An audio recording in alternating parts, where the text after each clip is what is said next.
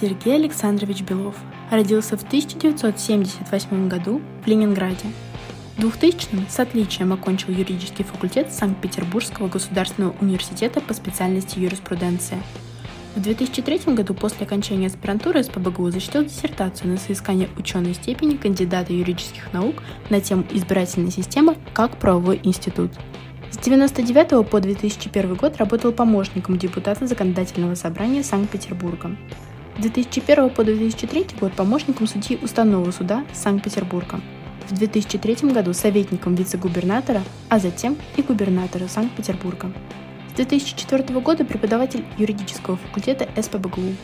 С 2004 года преподаватель юридического факультета СПБГУ, а с 2017 года заведующий кафедрой конституционного права и декан юридического факультета СПБГУ, директор НИИ проблем государственного языка СПБГУ. Читал лекции в университетах Стокгольма, Упсалы, Селесском университете Катовицы, бразильских университетах Автономный факультет права Сан-Пауло, Университете Сан-Пауло, Папском католическом университете Сан-Пауло, Университете Грации. Преподает конституционное право, в том числе курсы по конституционному праву на охрану здоровья, конституционной экономике, судебному пересмотру действий и решений государства и государственных органов на английском языке.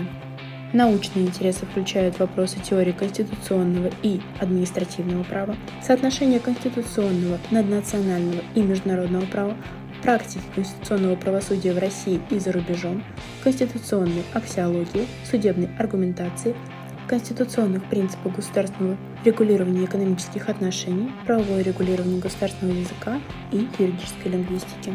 С 2007 года индивидуальный член Международной ассоциации конституционного права АИСЛ. С 2018 года член исполкома ассоциации, главный редактор журнала «Правоведение», член редколлегии Russian Law Journal. С 2016 года член, а с 19 председатель этического комитета СПБГУ, руководитель проекта «Мониторинг правоприменения в СПБГУ», член научно-консультативного совета при Верховном суде Российской Федерации, член исполкома Межрегионального отделения Ассоциации юристов России по Санкт-Петербургу и Ленинградской области. В 2020 году член рабочей группы по подготовке предложения внесения поправок в Конституцию Российской Федерации. Дорогие коллеги, сегодня мы в гостях у Сергея Александровича Белова, декана юридического факультета СПБГУ. Добрый день.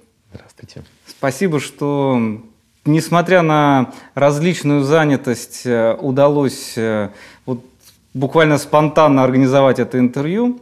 И, Сергей, наш традиционный вопрос. Как вы решили стать юристом? Сложный вопрос. Честно говоря, сам плохо помню. Но помню свои впечатления, когда пришел заниматься на подготовительные курсы в университет и начал слушать лекции преподавателей по основам правоведения, понял, что мне это очень нравится. Нравится именно изучать, как формулируются правила в законах и как они исполняются. Ну и дальше выбор профессии был очевидным. А запомнились преподаватели, кто вот именно на подготовительных курсах читали? Наверное, запомнилась Дженевра Игоревна Луковская, э, которая потом уже на первом курсе нам читала основы правовых политических учений.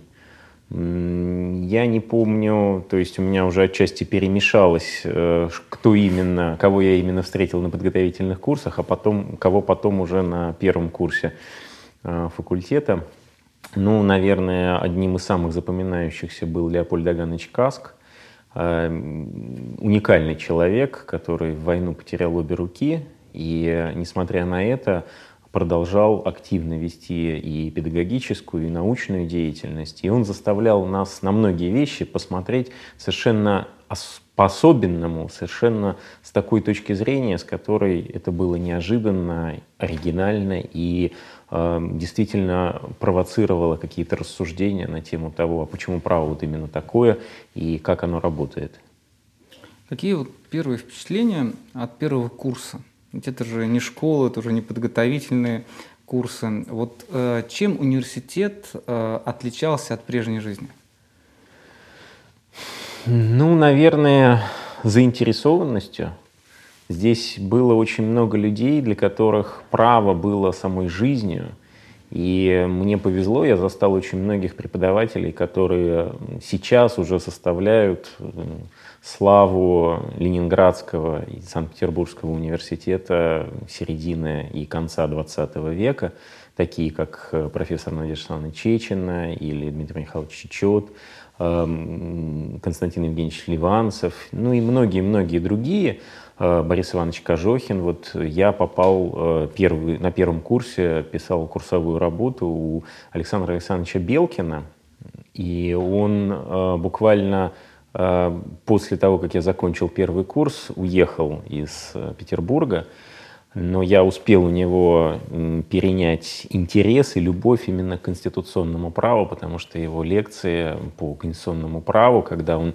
э, многие вещи демонстрировал вырезками из газет, э, когда новое право создавалось вот еще только-только, это был 95-й год, Конституция действовала без малого год, и, конечно, это все было совершенно особенно и увлекало именно тем, как люди воспринимают право как часть своей жизни, как э, часть своей, своей личности, можно так сказать.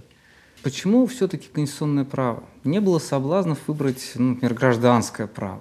Да, то есть уже на следующих курсах, когда на более старшем таком возрасте, 90-е годы, насколько мне известно, в Московском университете, в других университетах, частное право стало пользоваться безумной популярностью.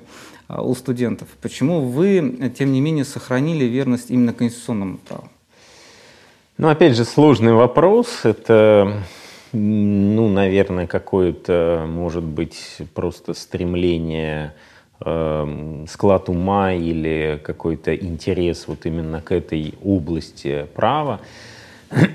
Интересно, что как раз Сан Саныч Белкин мне сказал, ну, конечно, вы потом уйдете в цивилистику. Но оказался неправ, я продолжен заниматься конституционным правом. Э, я думаю, что э, конституционное право меня увлекало тем, что оно, с одной стороны, представляло собой достаточно конкретную юридическую дисциплину, с другой стороны, позволяло рассуждать о вещах очень абстрактных, э, достаточно теоретических. Ну, конечно, в цивилистике тоже много таких э, абстрактных конструкций, идей, оставшихся еще со времен римского права. Но в конституционном праве именно интересен еще и сам предмет, когда право пытается урегулировать отношения власти, что само по себе уже определенный вызов для права. И именно этот предмет делает изучение конституционного права особенно интересным.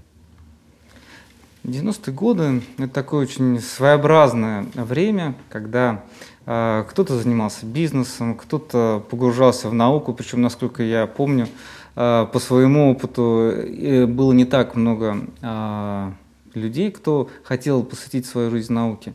У вас как складывалось? То есть, вот, когда вы подходили уже к завершению университета, а вы планировали связать свою жизнь с наукой, либо же вы думали о карьере в других сферах? Как происходил выбор? Ну, я, наверное, достаточно рано понял, что заниматься юридической практикой, ну, в смысле адвокатской практики или работы в каком-то юридическом консалтинге, мне не очень интересно. Я пошел на государственную службу еще учась на последних курсах, я стал работать помощником депутата Законодательного собрания Санкт-Петербурга, потом э, ушел в уставный суд и затем в администрацию города, во всех трех ветвях власти поработал. Но э, с самого начала я понимал, что э, больше всего меня увлекает именно теория, что мне больше всего нравится именно заниматься наукой когда уже работали ну, вот, на практической деятельности, а, есть какая-то разница между законодательным органом и исполнительным органом? Фактически же вы поработали в двух э, ветвях власти. В трех. В трех даже. Тем более можно сравнивать. Какие отличия вот во всех этих трех ветвях, вот на ваш взгляд, э, глазами только что выпускника там, начала нулевых годов? Да, я думаю, что моя оценка, в общем, и сейчас, наверное, не очень сильно отличается. Э, законодательный орган, в принципе, э, занимается более абстрактными, отвлеченными вещами. а, вся основная работа, вся мощь, сила, все ресурсы сосредоточены в руках у исполнительной власти. И это настолько чувствуется, когда попадаешь э, внутрь системы исполнительной власти, ты сразу понимаешь, что вот именно здесь решаются все основные проблемы города, ну, поскольку я работал в городском, в городской власти. именно здесь находится сосредоточение, такой центр и, ну, отчасти интеллектуальный, и, может быть, в каком-то смысле, и вот сосредоточение тех возможностей, которыми располагает государственная власть. А законодательный орган — это все-таки больше попытки сформулировать социальные проблемы, нуждающиеся в таком может быть, принципиальном, глобальном решении и попытки найти форму юридическую для их решения. Эм, это работа такая, ну, я бы сказал, более отвлеченная, что ли. Понятно. Как вообще удавалось писать э, кандидатскую диссертацию, совмещая с работой? С трудом трудом. Но меня так увлекал предмет, что я помню, что э, самое сложное было сформулировать именно общую концепцию, а дальше, когда она была сформулирована, написать текст, это буквально два или три месяца заняло. А тема? Э, правовая э, избирательная система как правовой институт. Угу. Я обратил внимание, ну, когда еще с первого курса начал заниматься проблемами избирательных систем, я обратил внимание, что почему-то юридические исследования все соскальзывают в политологию, в анализ политических последствий, политических условий принятия тех или иных избирательных систем. А, собственно, правового анализа мало или вообще нету. И вот я поставил себе задачу, и эм, мне было особенно интересно посмотреть именно с точки зрения права на то, как избирательная система конструируется с точки зрения правил, принципов, норм. Это действительно система, то есть это много разных взаимосвязанных между собой норм, правил выдвижения кандидатов, правил составления избирательного бюллетеня, правил голосования, правил подсчета голосов, такой ключевой момент. И вот как это все работает в системе, вот это, как оказалось, никто до меня таким вопросом не задавался просто. Интересно. В каком году защитили? В 2003. То есть это как раз э, самое начало 21 века, когда фактически наша отечественная система э, претерпевала изменения после 90-х годов. Ну, Э, к тому моменту уже избирательную систему успели несколько раз реформировать. Сначала это были правила формирования Государственной Думы 93-го, потом 95-го, потом новый закон вышел в 99-м, следующий в 2002 году. То есть это все время развивалось и изменялось, но это просто давало материал, а само исследование, и мне кажется, только так и должно быть, оно э, было построена на изучении каких-то общих закономерностей, не привязанных никак к законодательству нашего государства. Я брал примеры из э, законодательства зарубежных стран, из законодательства регионов, и мне, в общем-то, даже не важно было, на каких именно примерах писать. Важно было именно сконструировать теоретическую конструкцию. На какую страну российская система больше всего похожа, на ваш взгляд? Ну, в разные периоды развития избирательная система, которая у нас используется на федеральном уровне, она, ну, наверное, больше всего напоминала Германию. И в некоторых нюансах там есть существенные отличия, но принципиально вот это вот разделение пропорциональной и мажоритарной системы, это ну, фактически то же самое, что ФРГ. Хорошо. Когда вы начали преподавать? Это произошло после защиты диссертации или нет, еще до нет. аспирантуры? Я как только попал в аспирантуру, ну, собственно, правила тогда действовали достаточно жестко. Мы сейчас тоже пытаемся им следовать. Аспирант, только сдав кандидатский минимум, мог э, начинать преподавать. Я сдал кандидатский минимум через год после поступления в аспирантуру и с 2001 года начал преподавать. Помните свой первый семинар? Очень хорошо помню. Вышел, э, как говорят, выжатый как лимон. ну, то есть э, очень сильно устал.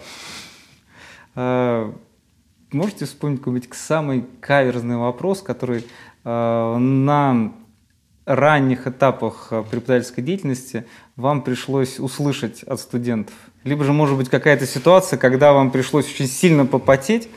Э, ну, вот такого я, честно говоря, не помню. А, я до сих пор вспоминаю э, с, с улыбкой, как я задавал вопросы, такие, которые, ну, заставляли и меня самого веселиться, и студентов, разумеется, тоже. Например, в какой тональности написан гимн Российской Федерации. В какой?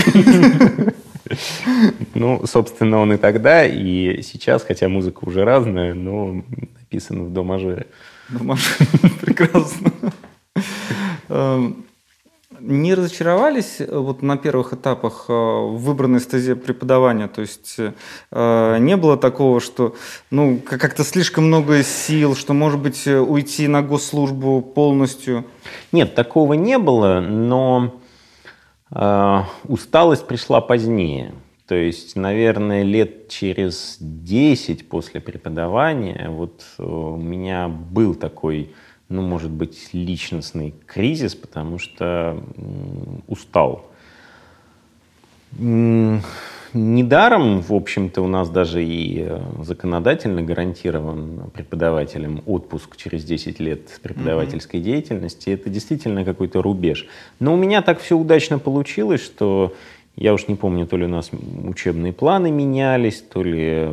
Ну, в общем, так получилось, что в один год я просто не читал курс конституционного права. И когда я на следующий год вернулся к преподаванию, я смог уже совершенно на другом эмоциональном уровне э, снова читать этот курс. И мне снова стало интересно, мне снова стало здорово и увлекательно, поэтому думаю, что, ну, наверное, такое бывает у всех.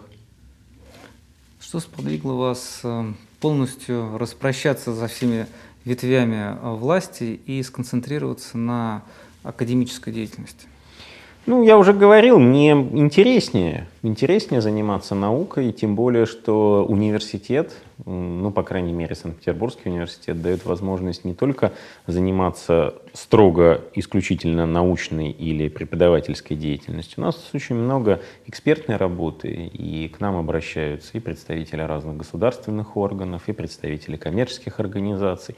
Мы постоянно даем заключение по самым разным вопросам. И, конечно, когда я пишу заключение, скажем, там, о э, регулировании установления крабовых квот с точки зрения принципов конституционного права, это заставляет э, действительно теоретические конструкции и общие принципы применять к конкретной юридической практике, к конкретной жизни.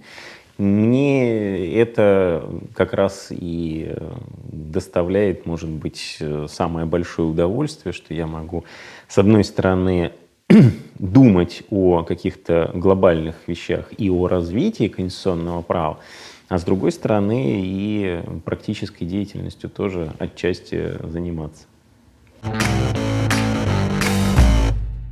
Сергей, вот э, в кабинете висит картина, она какую-то историческую ценность представляет. Почему она висит на стене? Исторической ценности она точно не представляет. Художественную, я надеюсь, некоторые представляет, но вообще это копия, сделанная моими руками. То есть копия, самостоятельно? Копия одного французского художника начала XIX века. Вот мне понравилось, понравился этот натюрморт, и я его скопировал. Ну, а дальше решил украшать кабинет э, произведениями собственными. А это давно вот это хобби появилось? Ну, уже несколько лет, лет пять или шесть э, я занимаюсь э, в редкие свободные минуты живописью. живописью да. Тогда другой вопрос. Пошли уже разговоры про хобби и так далее. А, на лацкане висит значок мастер спорта. То есть вы мастер спорта в каком? Я мастер спорта по спортивному ориентированию. Ага. Причем... Э, это охота моя... на лис такая? Не-не-не. Не, это не, другое. Нет, нет, охота на лис это с передатчиками. Ага. У ориентировщиков только карты и компас, больше ничего. Ага, вот так вот. Ну, конкретно моя специализация это велоориентирование. Ориентирование на байках. На велосипеде? На велосипеде, да. Ну, на горном велосипеде, угу. да. А сейчас удается? Ну, да, стараюсь, стараюсь. Какие... Не всегда удается выбраться на чемпионаты России, но в чемпионатах города обязательно принимаю участие. То есть а это происходит э, на природе или... Да, в лесу, конечно. Да. И ориентирование темы замечательный вид спорта, что именно позволяет и интеллектуально нагружаться, угу. и физически, и все это еще на свежем воздухе в лесу. Прекрасно. Поговорим об этапе вашего пути, когда а, через несколько лет после того, как вы а, закончили университет, защитили диссертацию, а, преподавали в университете, вы возглавили факультет, который является для вас а, ну, вашим как раз-таки вашей исходной точкой. А, сложно было принимать решение, а, связанное с этим постом? Да не знаю, мне как-то кажется, что у меня все, что происходило со мной в профессиональной карьере, оно получалось естественно и само собой. Ну, наверное, больших сомнений у меня не было, потому что я понимал, что я могу принести пользу, принести пользу коллегам, могу привнести какой-то новый импульс развития. Не знаю, получилось ли и получается ли, это не мне судить, но во всяком случае я с энтузиазмом взялся за дело. Какие основные проблемы, вот вы можете вспомнить, э, как вам казалось на том этапе, стояли перед вами как перед управленцем в академической сфере? Ну, декан это все-таки не совсем управленец, это не менеджер. Хорошо. Декан э, это в первую очередь своего рода лидер коллектива, научного и педагогического. Это тот, кто должен брать на себя ответственность э, в части э, каких-то обозначений направлений развития. Э, ну, я могу сказать, что некоторые сложности или трудности, с которыми мне пришлось столкнуться вот буквально в самые первые месяцы работы, они никуда не делись. Они например? продолжают э, и сегодня быть на повестке дня. Ну, например, это магистратура, это то, как вообще организована система магистрских программ. У нас э, сейчас 19 магистрских программ, и, ну, фактически вот все три года, пока я декан, мы каждый год обновляем этот состав, состав этих программ. То есть мы смотрим, какие программы пользуются популярностью, какие программы не пользуются популярностью. Мы Здесь, правда, отчасти это было решение не мое, во, во многом это было решение не мое, но э, выбор программ, которые будут объединены в пул и будут конкурировать между собой за поступающих, эм, ну, выбор пришлось делать мне. И эм, хотя это все согласовывалось на уровне проректора по учебным учебно-методической работе, но, по крайней мере, какие-то предложения я должен был формулировать.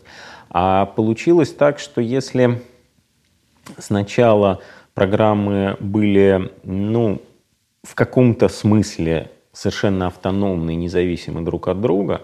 Более того, каждая магистрская программа имела свою квоту бюджетных мест, начиналась магистратура, по крайней мере, у нас вот так, а, то потом стало понятно, что и некоторые магистрские программы, кроме бюджетных студентов, больше никого не способны набрать. И э, в принципе, некоторые магистрские программы вообще не очень востребованы. И, э, кроме того, мы постепенно пришли к осознанию того, что нам нужны более такие дифференцированные, что ли, магистрские программы. Но здесь вот с магистратурой э, для меня самая большая проблема, ну, наверное, с трудом решаемая, это проблема несовпадения представлений работодателей, нас, как э, организаторов э, юридического образования, и студентов, какие именно магистрские программы должны быть востребованы. Например, по инициативе, по запросу э, нашего Федерального арбитражного суда Северо-Западного округа мы открываем первую в России программу «Банкротное право». Берем туда ведущих специалистов самых самых-самых ведущих специалистов в области банкротного права. А студенты с трудом набираются 7 человек. Я не представляю, вот чем руководствуются студенты, когда они выбирают, на какую магистрскую программу идти. При этом такие программы, как предпринимательское право или гражданское право, максимально широкое, фактически без всякой специализации, эм, ну, дающее, может быть, не в каком-то смысле даже продолжение бакалавриата, то есть такого вот достаточно абстрактного и в чем-то аморфного вида, пользуются самой, что ни на есть, большой популярностью. Для меня это загадка. У нас э, совершенно уникальные программы по медицинскому и по спортивному праву. Ну, по медицинскому праву у нас когда-то была вообще самая первая программа в России. Потом другие вузы нас стали догонять. По спортивному праву мы не были первыми. Но мы концептуально сконструировали программу иначе, чем а, она, например, в МГЮА организована. И а, у нас получилась программа самая, что ни на есть, практикоориентированная. Мы позвали юристов из футбольного клуба «Зенит», из других спортивных, из федераций, тех, кто занимается непосредственно спорами и в спортивных арбитражах участвует. И у нас получилась очень интересная программа она пользуется популярностью. И даже для меня это было в каком-то смысле неожиданностью. Поэтому вот сейчас э, мы с этого года открываем такую программу, как мы сами э, друг с другом ее обозначили, некая программа «Конструктор». То есть мы самым широким образом ее обозначили юридическое сопровождение бизнеса. И максимально, вот все, что нам позволяет стандарт сделать дисциплинами по выбору, мы все сделали дисциплинами по выбору. То есть самый-самый минимум оставили обязательных дисциплин, а все остальное пусть студент, если студент хочет сочетать, э, скажем, проблемы налога на прибыль и корпоративного законодательства, пожалуйста. Посмотрим, что из этого получится. Ну, я надеюсь, что здесь уже конкуренция даже не программ, а конкуренция отдельных дисциплин, которые преподаются в магистратуре, даст нам, по крайней мере, видение того, чего студенты хотят. А все-таки ваше отношение к баллонской системе? Ведь была система специалитета, сейчас мы с вами говорим про магистратуру. А,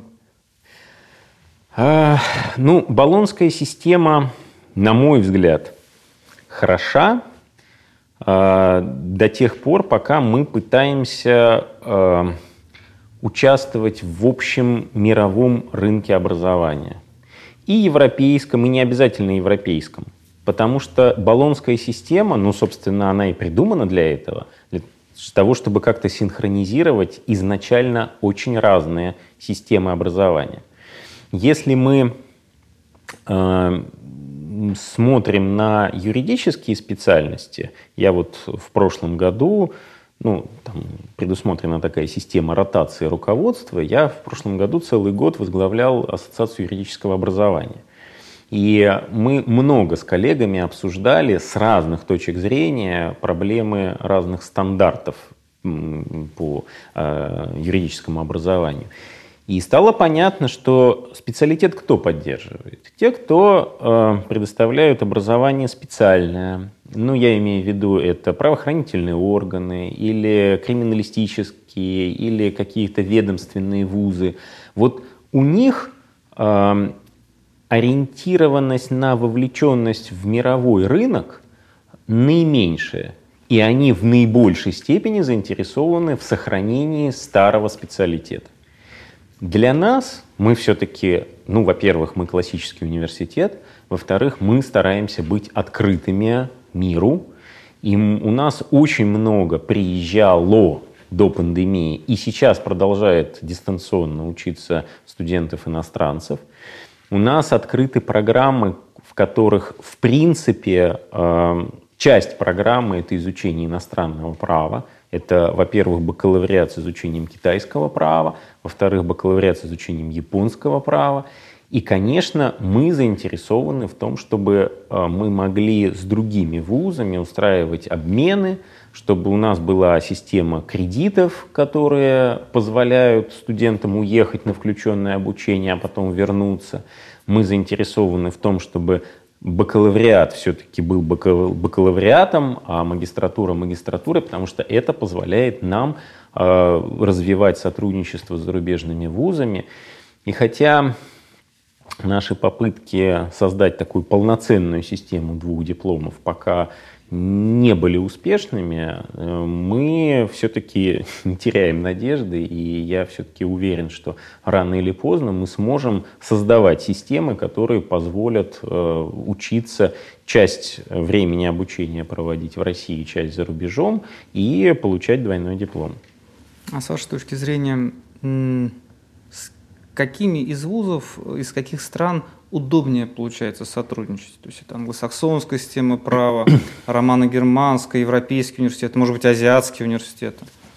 Ну, конечно, проще всего с континентальной Европой, потому что у нас уровень взаимопонимания на уровне вот именно э, правовых систем общий, ну, может быть, даже в чем-то философии, юриспруденции, правоведения. Вот, э, конечно, с э, Германией, э, может быть, с Италией, с Испанией наивысший. У нас много преподавателей из итальянских вузов работает на факультете. А мы сейчас, вот, буквально перед пандемией, начали создавать центр изучения ну, такой итальянистики и римского права. Угу. А, потому что с Италией очень много связей. Ну, собственно, с Италией и с Германией.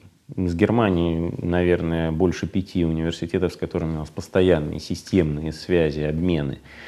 И это объяснимо, потому что, э, особенно в сфере частного права, мы видим очень похожую логику построения и законодательства, и вообще ну, организации юридической Э, системы. Эм, я читаю курс э, по судебному пересмотру э, решений и актов органов государственной власти на английском языке. Ну, поскольку студенты в основном русские, я преподаватель тоже русский и вырос, э, воспит, воспитан в ментальности именно российского, русского права, э, континентального права. И буквально с первых лет чтения этого курса, это было уже, наверное, лет 6 или 7 назад, мы со студентами задались вопросом, а, собственно, зачем нам это нужно.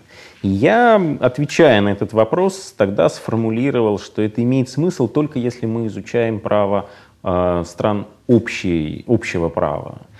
То есть э, мы пытаемся посмотреть на совершенно другую юридическую логику.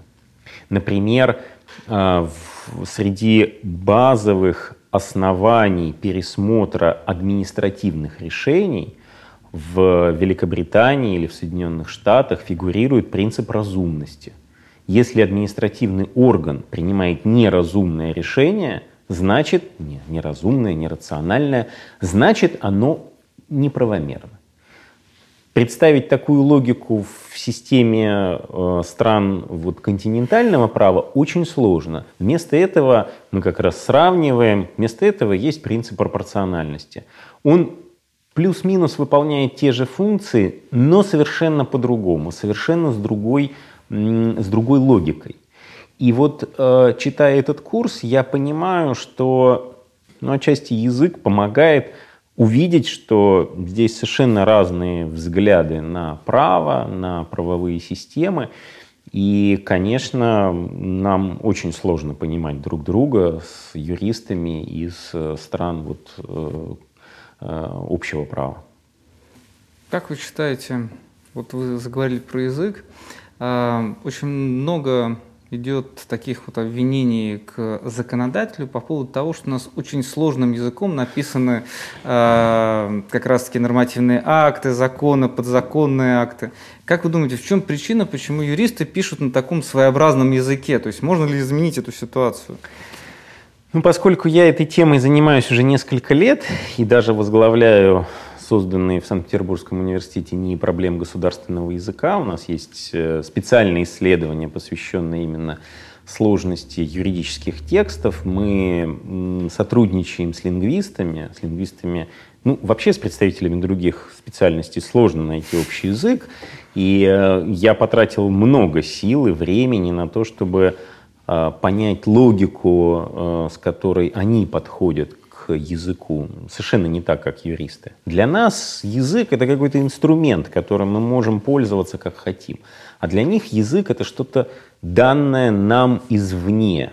Вот мы его поменять, ну, мы, конечно, можем свою речь строить так или иначе, но язык мы поменять не можем. А, так вот, наши исследования, они меня убедили в том, что наверное, не только правовая система развивается некоторым образом какими-то этапами или волнами, но и юридический язык тоже изменяется, эволюционирует. Если вы сравните э, законы, которые были написаны в 70-е годы, потом в начале 90-х, а потом в середине 2010-х, то вы увидите, что вот 70-е и 2010-е годы – это годы стабильной правовой системы, которая уже сформировалась, которая накопила определенную практику, которая накопила определенные прецеденты применения закона.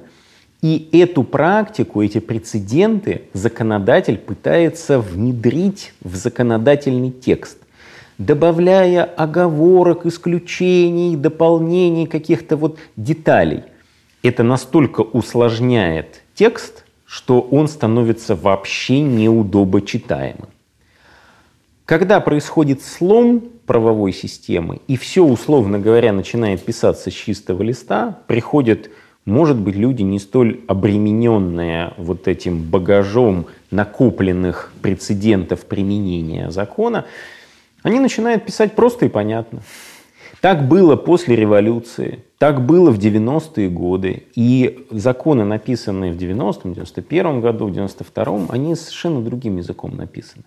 У нас произошел какой-то, э, ну, я не скажу перелом, но, в общем, какое-то изменение качественное, примерно вот так, э, ну, я, естественно, это не произошло одномоментно, но это где-то вот 2008, 2009, 2010 год, изменился язык радикально. И до 2007, 2008, 2009 года это сохранялся вот этот импульс писать просто и, ну, относительно, по крайней мере, просто и понятно. А потом появились все больше и больше усложняющиеся тексты. И сейчас это стало просто катастрофой. Я некоторые законодательные акты сам читаю по, по 5-6 по раз, просто чтобы разобрать этот ребус. И иногда приходится, кстати, и лингвистов просить помочь. Они грамматически раскладывают и говорят, ну вот, наверное, вот так. Кошмар. А, а все-таки выход-то есть? То есть как изменить эту ситуацию? А вы знаете, вот мы здесь э, в русле такой общемировой моды. А еще лет 15 назад пошло такое общее поветрие э, в Германии, в Соединенных Штатах, э, борьба за простой юридический язык. Я знаю, Барак Обама принимал программу Plain English. Совершенно верно. В Германии тоже принимали специальные акты, которые предписывали, но помимо таких действий со стороны государственных органов еще были общественные инициативы, появились целые ассоциации борьбы за простой юридический язык. И, в общем-то, ну, э, я как юрист вижу, что можно писать по-другому.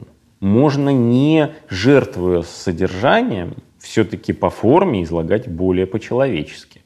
Даже лингвистов иногда приходится в этом убеждать, демонстрировать им, что вот если мы напишем вот не так, а вот так, то, в общем-то, иногда речь идет просто об организации текста. Мы даже, вот последние у нас регулярно проходят такие юридико-лингвистические семинары с участием и лингвистов, и юристов, и мы даже такой эксперимент провели, взяли конкретный текст из правил дорожного движения и попытались его, ну там есть в целом правила дорожного движения в 93 году приняты и написаны хорошо, человеческим языком, но там есть э, некоторые положения, которые появились недавно. Вот э, почитайте, что такое опасная езда там столько накручено, извините за этот термин, что получается разобраться, где заканчивается одно, где начинается другое, очень сложно. Мы попытались сформулировать, как это можно было бы изложить иначе. Можно. Можно написать просто и по-человечески. Просто нужно э, ставить такую задачу. А проблема в том, что у нас э, не декларируется даже более того, многие юристы доказывают, что э, значительная часть законодательных актов пишется не для людей, не для граждан, а для специалистов. Сейчас идет новое поветрие, что э, такое понятие машинное право, машинизация права, что вдруг законы будут писать уже машинами для машин. Вот ваше отношение э, к надвигающейся реальности, и на ваш взгляд все-таки произойдет э, машинизация права, либо же это все-таки хайповая тема, которая чуть-чуть отойдет в сторону?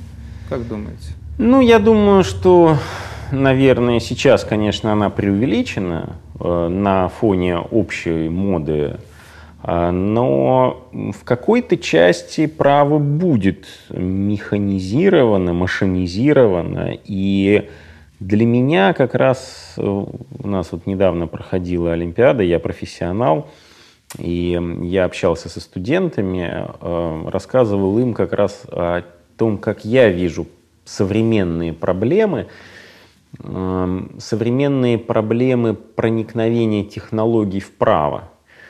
Одна из проблем, которую я вижу, это то, что в принципе пространство права сужается – если мы говорим, например, о смарт-контракте, то нам нет необходимости описывать условия исполнения контракта. Он будет сам технически исполняться. Угу. Другое дело, что эти технические правила тоже нужно сформулировать. Но это уже другая задача. Это уже задача, ориентированная на машину, а не на человека.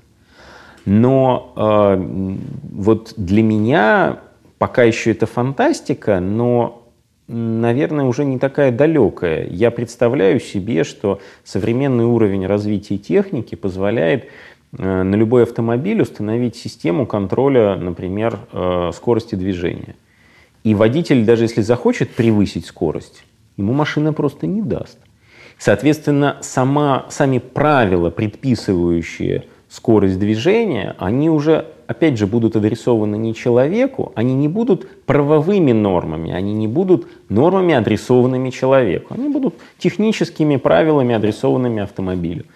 Наверное, потребуется новое осмысление, наверное, потребуется новое э, ну, обоснование, что ли, пределов а, регулирования, содержание регулирования, почему вот ограничение скорости должно быть именно такое, а не такое. Но это уже переосмысление, это уже, ну, наверное, иное социальное явление возникает. И, конечно, право целиком не исчезнет. Про технологии не могут полностью заменить право, но в какой-то части замена произойдет. Сергей, а я вижу, что здесь у вас такая интересная стела. А, это лучшие выпускники юридического факультета СПБГУ. Это уже 21 век, да? Да. То есть здесь вот вижу много знакомых фамилий. А, кто-то в науке, кто-то на госслужбе, кто-то а, в практике. А, есть вот мнение такое о том, что очень много выпускников юрфака СППГУ, да, то есть разных лет, они в Москве, они уехали, и в силу того, что им нужно постоянно находиться в столице нашей Родины, они как раз-таки не занимаются наукой, а занимаются практикой. Вот э, ну, вы, Может вы... быть, кто-то занимается и наукой, но действительно многие уехали в Москву. Вот если посмотреть, Михаил Львович Гальперин, да. заместитель министра юстиции, или вот Владимир Ахсарович Багаев, да, главный он... редактор Закон.ру и а, один из руководителей этой Э, этого издательства. Ну и многие-многие другие. Я, наверное, не про всех сейчас могу сказать, э, кто где, но действительно многие, к сожалению, в Москве. Но они как-то взаимодействуют с юридическим факультетом? Да, конечно, конечно. Э, Михаил Львович у нас продолжает преподавать. А, то есть он ведет да, деятельность да, активно? Да, с Володей Багаевым мы постоянно сотрудничаем по разным проектам, так что не могу не спросить вопрос э, о дистанционном образовании, о Zoom, о других программах и так далее.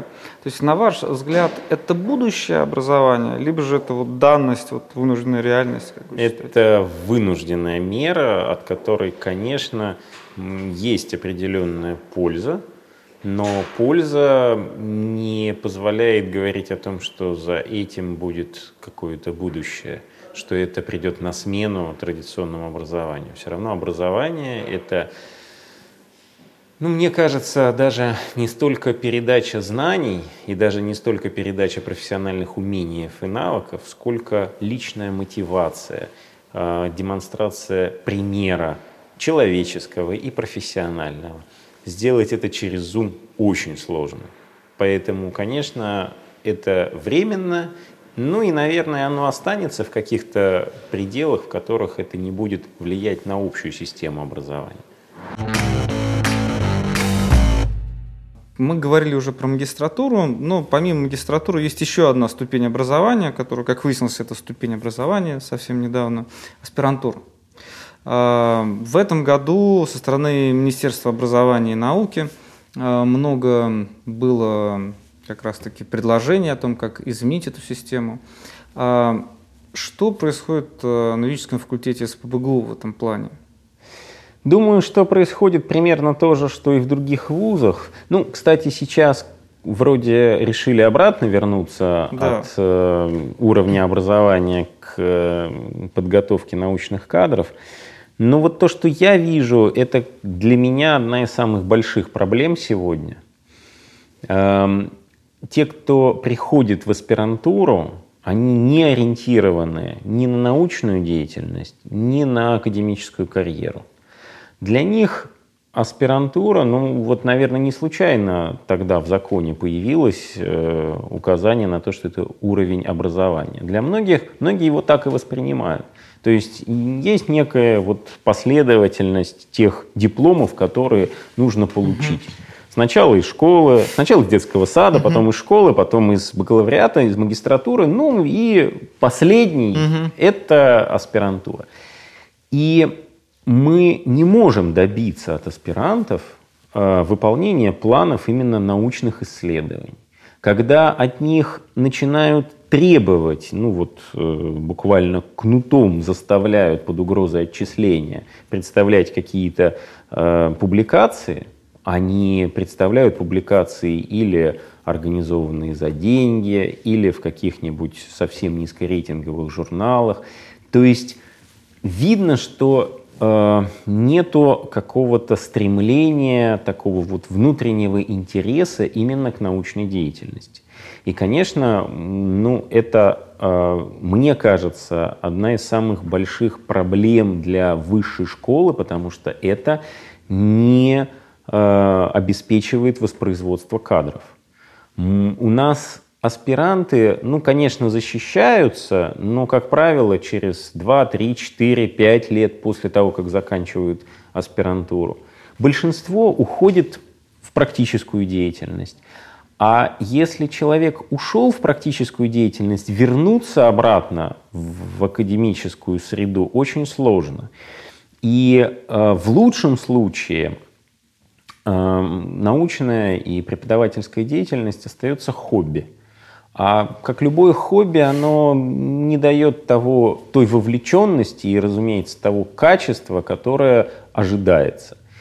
И ну, я с трудом себе представляю, как вообще выживают региональные вузы, потому что, например, у нас в Санкт-Петербургском университете очень приличная, даже по меркам юридической профессии, зарплата. Эм, ну, доцент у нас может зарабатывать вместе вот с экспертной научной деятельностью до 200 тысяч в месяц. И даже при этих условиях мы с трудом находим кадры, которые соответствовали бы уровню э, вот, научной и педагогической такой подготовки и вовлеченности. И, в общем-то, я действительно, вот сейчас для меня это одна из самых больших проблем. Э, ну, понятно, что для декана вообще кадровая проблема основная, принципе но и вот э, поиск молодых кадров, вовлечение их, э, вовлечение в академическую среду и к академической деятельности, это, ну, может быть, самое, самое сложное, с чем сейчас, мне кажется, столкнулась система юридического образования. Вот мы сегодня уже говорили про спорт, там э, и разные подходы в футболе. Да, то есть есть клубы, в которых а, там есть условная школа. Не буду говорить клуб в Петербурге про него, не стоит а, упоминать а, громко. Но тем не менее есть клубы, в которых выращивают как раз-таки а, своих ребят, воспитанников, и все говорят, у нас есть школа нашего футбольного клуба. Да? Есть клубы, которые наоборот делают ставку на легионеров. Вот э, если пользоваться таким подходом, вы бы на кого делали ставку? Мы сочетаем. Я считаю, что невозможно сделать ставку либо на одно, либо на другое. У нас есть коллеги, которые активно отстаивают. Вот мы только своих выращиваем, потому что человек, который приходит из другой школы, он привносит совершенно другую э, именно школу педагогическую, научную. Я не считаю, что это правильно, потому что все равно обмен должен быть, все равно, если человек действительно представляет из себя высококлассного специалиста, то, в общем, не так важно, в какой именно научной среде он вырос. Но даже сочетание этих вариантов, э, я бы сказал, пока вот э, потребности воспроизводства кадров не обеспечивает. Э, у нас есть своя школа, у нас э, больше 30 аспирантов каждый год поступает на факультет. Э, так и все они расходятся заниматься практикой. Ну, может быть, кто-то уходит в другие вузы, хотя таких точно не, нет массовости. Наоборот, в основном все уходят в юридическую практику. Как удается наладить диалог, и удается ли наладить диалог э, как раз-таки с практическими э, юристами, с юридическими фирмами, с корпоративными юристами в этом направлении? Очень хорошо, с ними как раз у нас никаких проблем наладить диалог. Мы давно и активно привлекаем э, и юридический консалтинг, и инхаус юристов, э, к тому, чтобы они объясняли студентам, как будет выглядеть их будущая профессия, и к тому, чтобы они э, помогали нам конструировать содержание образования, исходя из того, какого выпускника они хотят принять на работу через год или через два года – они участвуют непосредственно в оценке, э, включены в состав э, экзаменационных комиссий, аттестационных комиссий. Это все у нас практикуется уже много лет, и, в общем-то, я бы сказал, что вот в этой части я вообще никаких проблем не вижу. С вашей точки зрения, вот нынешнее поколение студентов, ну, вы учились в 90-е годы, а, начали преподавать в начале нулевых годов. Да? То есть есть с чем сравнивать, тем не менее. Пусть э, время искажает какие-то представления, но тем не менее. Вот как вы считаете, вот нынешнее поколение студентов-юристов, чем оно лучше нашего поколения 90-х? Вы знаете, вот когда мы встречаемся с э, коллегами на юбилеях выпусков, чаще всего задают именно этот вопрос. Ну а какие они нынешние да. студенты? Вот чем они от нас отличаются? Я чаще всего отвечаю, да ничем. Ну, в общем и целом они такие же. Ну, в чем-то они лучше нас, в чем-то они может быть раскрепощеннее и свободнее, и чувствуют себя, и ведут себя. В чем-то, наверное, они, может быть, как-то меньше вовлечены в какие-то жизненные, эм, то есть у них меньше стремления сразу заниматься там, с первых лет юридической практикой, с первых лет обучения. Помню, у нас некоторые ребята пошли работать на втором курсе. Да. Ну вот сейчас это скорее исключение. Все-таки бакалавриат это серьезная нагрузка, это а, создание базы юридического образования, и ребята все-таки стараются как-то до магистратуры заниматься учебой. Ну, а, наверное, мотивация тех, кто приходит на первый курс, она сильнее, может быть, чем была у нас. Они все приходят очень такие заряженные на учебу, на то, чтобы... Ну, и к нам и поступают, в общем-то, я у меня ребенок заканчивает девятый класс, он не хочет быть юристом, но я, э, так сказать, все время думаю, ну вот к нам он точно не, не сможет поступить, да? потому что у нас поступают э, на бюджет э, с трех экзаменов 296 баллов, 295 баллов, Естественно, это самые-самые-самые со всей России. У нас э, до 70% поступающих это иногородние. И, конечно, э, приезжают лучшие, приезжают самые мотивированные. Это очень видно на первом курсе. А потом они как-то выравниваются, как-то, ну, может быть, э, начинают ориентироваться, кому что больше интересно. Э, в общем-то, я бы сказал, что ну, иногда мне кажется, что э, у нынешних студентов нет такого отношения к преподавателю вот совсем снизу вверх, как было у нас. Сейчас э, студенты и к университету, и к профессорам относятся, э, ну, может быть, более прагматично, что ли. То есть э, я не, не знаю, правильно ли это обозначивать, обозначать как э, оказание услуг со стороны профессора. Но э, в любом случае написать жалобу на преподавателя, который поставил оценку на экзамене, не удовлетворяющую студента, это теперь в порядке вещей.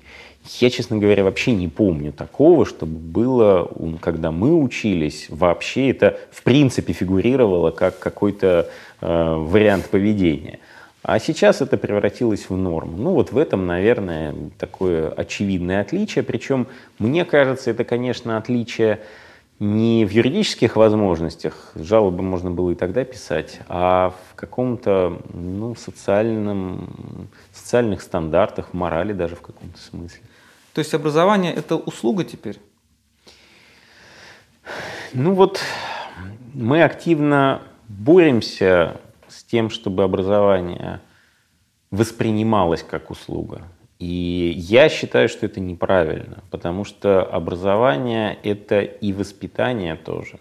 А если мы говорим о воспитании, воспитании человеческом, воспитании профессиональном – в конце концов, юридическая профессия – это не только умение обращаться с законами, это знание неких базовых профессиональных принципов этических. Вот это, ну, как мне кажется, в услугу никак не укладывается.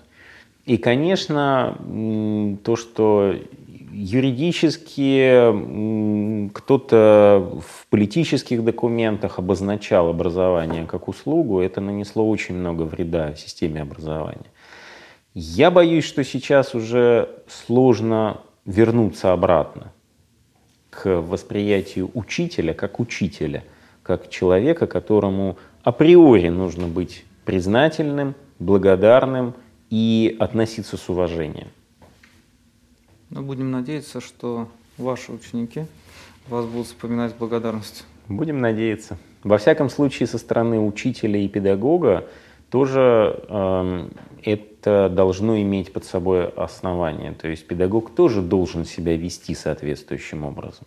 Я уж не говорю там позволять себе каких-то оскорбительных высказываний в адрес студентов, но и даже просто с уважением относиться к студентам и соблюдать правила игры, что называется, если не, не, не обманывать студентов в конце концов. И, конечно, обеспечивать высокий профессионализм в своей деятельности. Это безусловное обязательное основание, а, база для любого уважения, для любых каких-то отношения между преподавателем и студентом, как отношения между учеником и учителем. Сергей, большое спасибо за интервью. Много интересного узнал о вас и об университете. Наш традиционный подарок э, журнал студентов физического факультета Московского университета.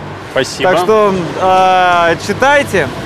И наше традиционное пожелание нашим коллегам, кто нас смотрит, подписывайтесь на наш канал и помните, что юристы тоже люди.